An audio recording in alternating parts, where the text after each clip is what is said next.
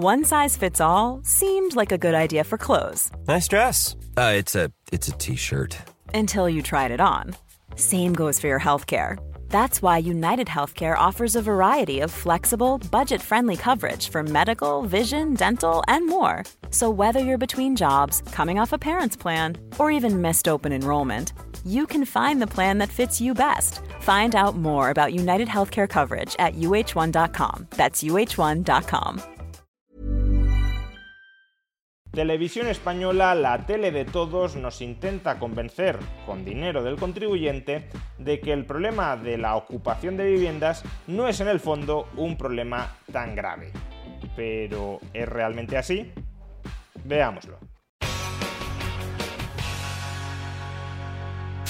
En ocasiones existe una línea muy delgada entre, por un lado, informar de que la ocupación de viviendas no es un fenómeno tan frecuente, tan extendido, como para que resulte altamente probable que a cualquiera de nosotros nos ocupen la casa, y entre, por otro lado, opinar que el fenómeno de la ocupación de viviendas en realidad no es un problema demasiado grave. Está bien informar a la población sobre la dimensión cuantitativa real de la ocupación de viviendas, no está tan bien instrumentalizar esta información para dar a entender que la ocupación de viviendas es un problema menor. Y recientemente Televisión Española, la tele de todos, no porque todos la veamos, sino porque todos la pagamos, aunque no la veamos, recientemente Televisión Española ha bordeado esa delgada línea entre informar y opinar, entre informar sobre la dimensión real de la ocupación y opinar que no deberíamos preocuparnos socialmente por la ocupación de viviendas. Atención al análisis de la ocupación que efectúa el periodista Javier Ruiz en el programa Hablando Claro de Televisión Española extraordinariamente cuestionable la alarma ocupa. Es absolutamente sobredimensionada la alerta que estamos teniendo con este asunto. Vamos a echar un vistazo primero a lo que dicen los números y luego a lo que dice el Código Penal. Números primero. Esto es lo que tenemos. Este es el número de viviendas que tenemos en España. Hay casi 26, millones. de viviendas. Estos son datos del INE, son datos del Ministerio de Vivienda. Básicamente 26 millones. Se han construido unas 50.000 casas cada año. Estos son los datos de denuncias, según el Ministerio del Interior, insisto, no condenas, denuncias de ocupación.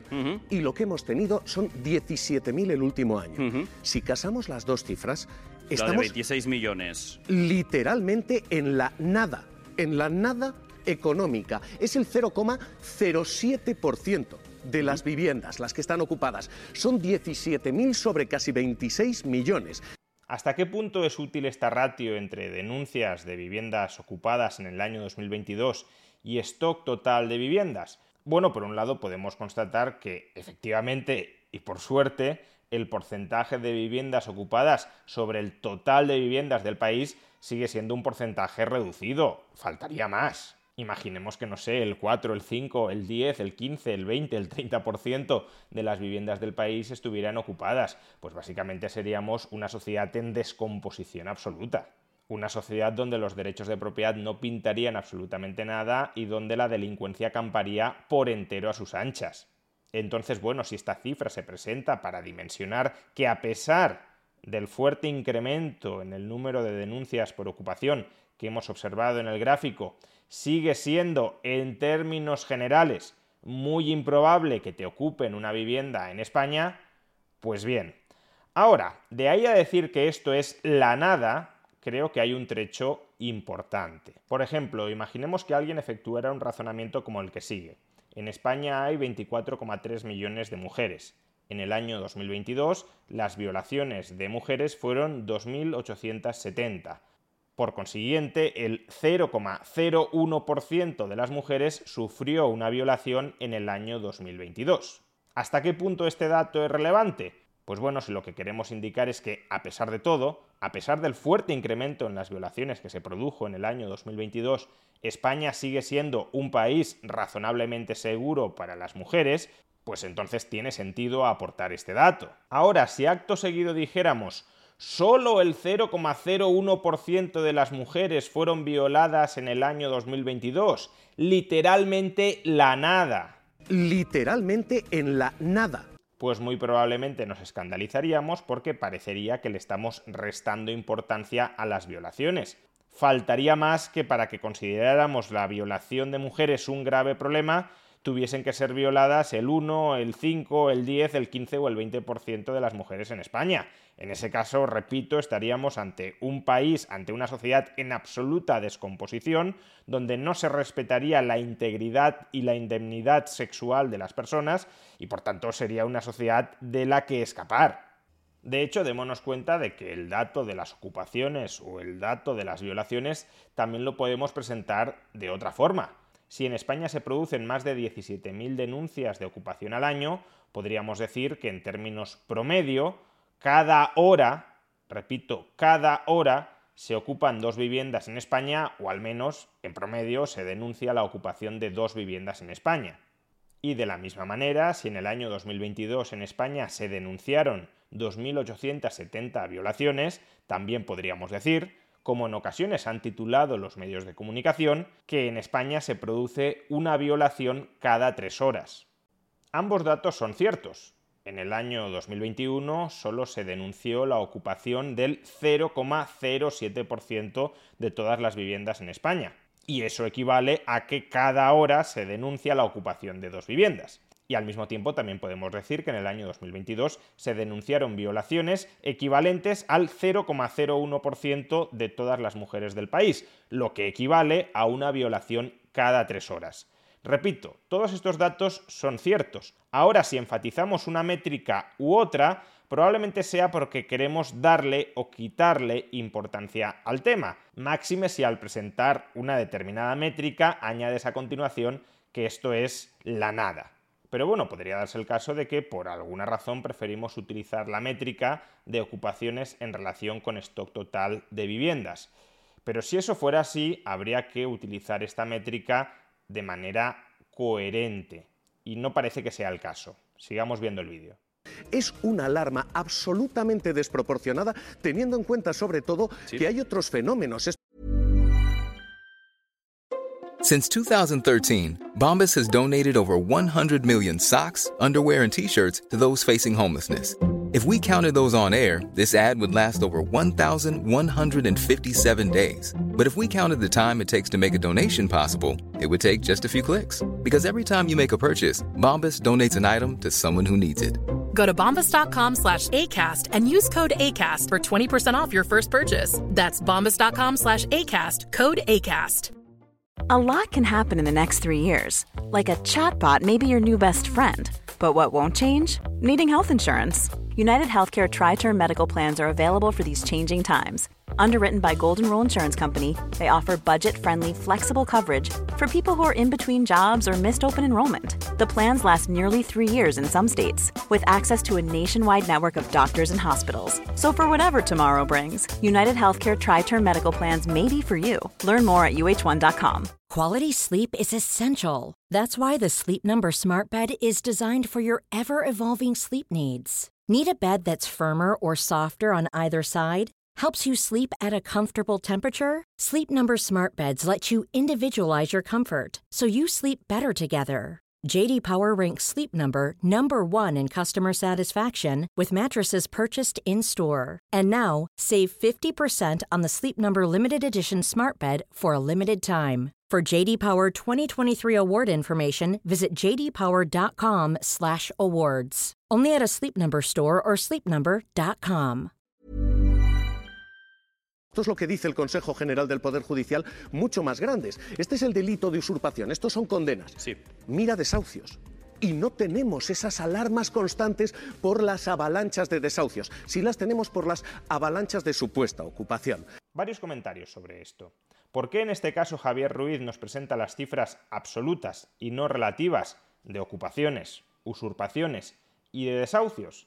Hace un momento nos ha dicho que las denuncias por ocupación sobre el total de viviendas representaban el 0,07% de todo ese stock de viviendas, pero ahora en cambio no está haciendo lo mismo con las condenas por usurpación o con los desahucios. Y no entiendo muy bien por qué, porque al final si se produjeron casi 17.000 desahucios en el año 2022, Javier Ruiz también podría decir que bueno, que los desahucios es económicamente la nada, porque solo equivalen al 0,07% del stock total de viviendas.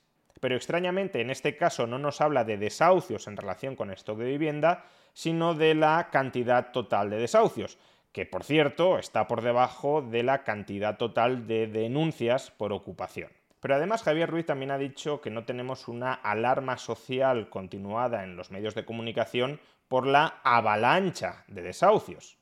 Es decir, parece que casi 17.000 desahucios son muchos, pero en cambio más de 17.000 denuncias por ocupación es la nada. Literalmente en la nada y no tenemos esas alarmas constantes por las avalanchas de desahucios. Dejando de lado que cuando nos interesa las ocupaciones son la nada, porque las comparamos con el stock total de viviendas, y en cambio los desahucios son una avalancha, porque no lo ponemos en relación con el stock total de viviendas, dejando esto de lado, parece que en este país tenemos muy poca memoria. Hay un partido político que construyó su identidad política en el año 2014 y 2015 denunciando la avalancha continua de desahucios que tenía lugar en España en los años 2014 o 2015. Y me estoy refiriendo a Podemos y al entorno de Podemos. Por ejemplo, Ada Colau es alcaldesa de Barcelona en gran medida por la lucha que hizo contra los desahucios hipotecarios. En esa época los medios de comunicación estaban diariamente conectando con familias que estaban siendo desahuciadas por impagos de hipoteca. En ese momento, por tanto, sí hubo una clara atención, incluso alarma mediática, alrededor de los desahucios. ¿Y cuántos desahucios hubo en el año 2014 o en el año 2015 cuando los medios de comunicación centraban su atención diaria en este problema? Pues hubo algo menos de 70.000 desahucios. Es decir, que en aquel momento Javier Ruiz también podría haber aparecido en un medio de comunicación y haber dicho, estamos sobredimensionando el problema de los desahucios porque solo representa el 0,3% del stock total de viviendas en España. Esto es la nada. Es un problema, un problema que hay que considerar, pero estamos generando una alarma social. No es en absoluto un problema generalizado. Así que ahora mismo lo que tenemos es un problema, sí, puntual, desde luego, generalizado y común para todos. La economía y las cifras dicen de ninguna manera. No solo eso, es que hace dos meses dedicó un podcast en la cadena Ser para anunciar que estaban volviendo los desahucios, que los desahucios estaban volviendo a ser un grave problema. Escuchemos solamente un extracto. Quienes ya han comprado lo que empiezan a tener es un problema de impago y vuelven efectivamente los desahucios. En el último trimestre, Ángels, los desahucios se han disparado un 39,7% casi un 40% han subido. Son 4.076 desahucios. Y es verdad que la cifra es la cuarta más baja de la historia porque venimos de muy, muy, muy abajo. Pero es preocupante por la magnitud del salto, 40% más. Y sobre todo por entre quién está creciendo. Crece entre personas físicas, esto es, de hecho, el máximo de la serie histórica. No son empresas que apenas representan el 11% de los desahucios, el mínimo también de la serie histórica. Son familias, son personas que ahora mismo están siendo desahuciadas. De hecho, Ángel, el número de personas desahuciadas crece dos puntos en apenas un trimestre. Insisto, 40% de su vida en tres meses. Ángels, la imagen puede que nunca se haya ido esta imagen, pero la imagen de los desahucios vuelve.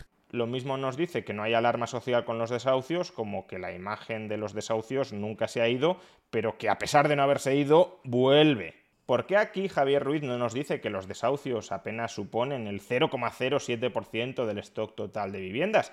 ¿Por qué prefiere centrarse en el grave problema que está suponiendo que los desahucios estén creciendo en España? Las denuncias por ocupación también estaban creciendo. O visto de otra manera, ¿por qué en su análisis dentro de Radio Televisión Española Javier Ruiz no adopta este mismo enfoque que está adoptando en la SER con los desahucios? Es decir, que las denuncias por ocupación se están disparando y que por tanto va siendo un problema cada vez más grave. Pues probablemente porque una cosa es informar y la otra es opinar. Y si tú consideras que los desahucios son más graves que las ocupaciones, tratarás de retorcer las cifras para que el problema de los desahucios parezca muy grave.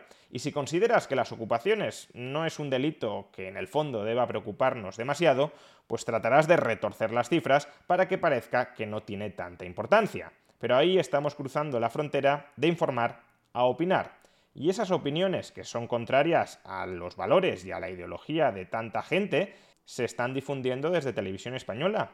Una televisión que aunque no deberíamos, pagamos todos y que desde luego no deberíamos pagar todos para que nos adoctrinen.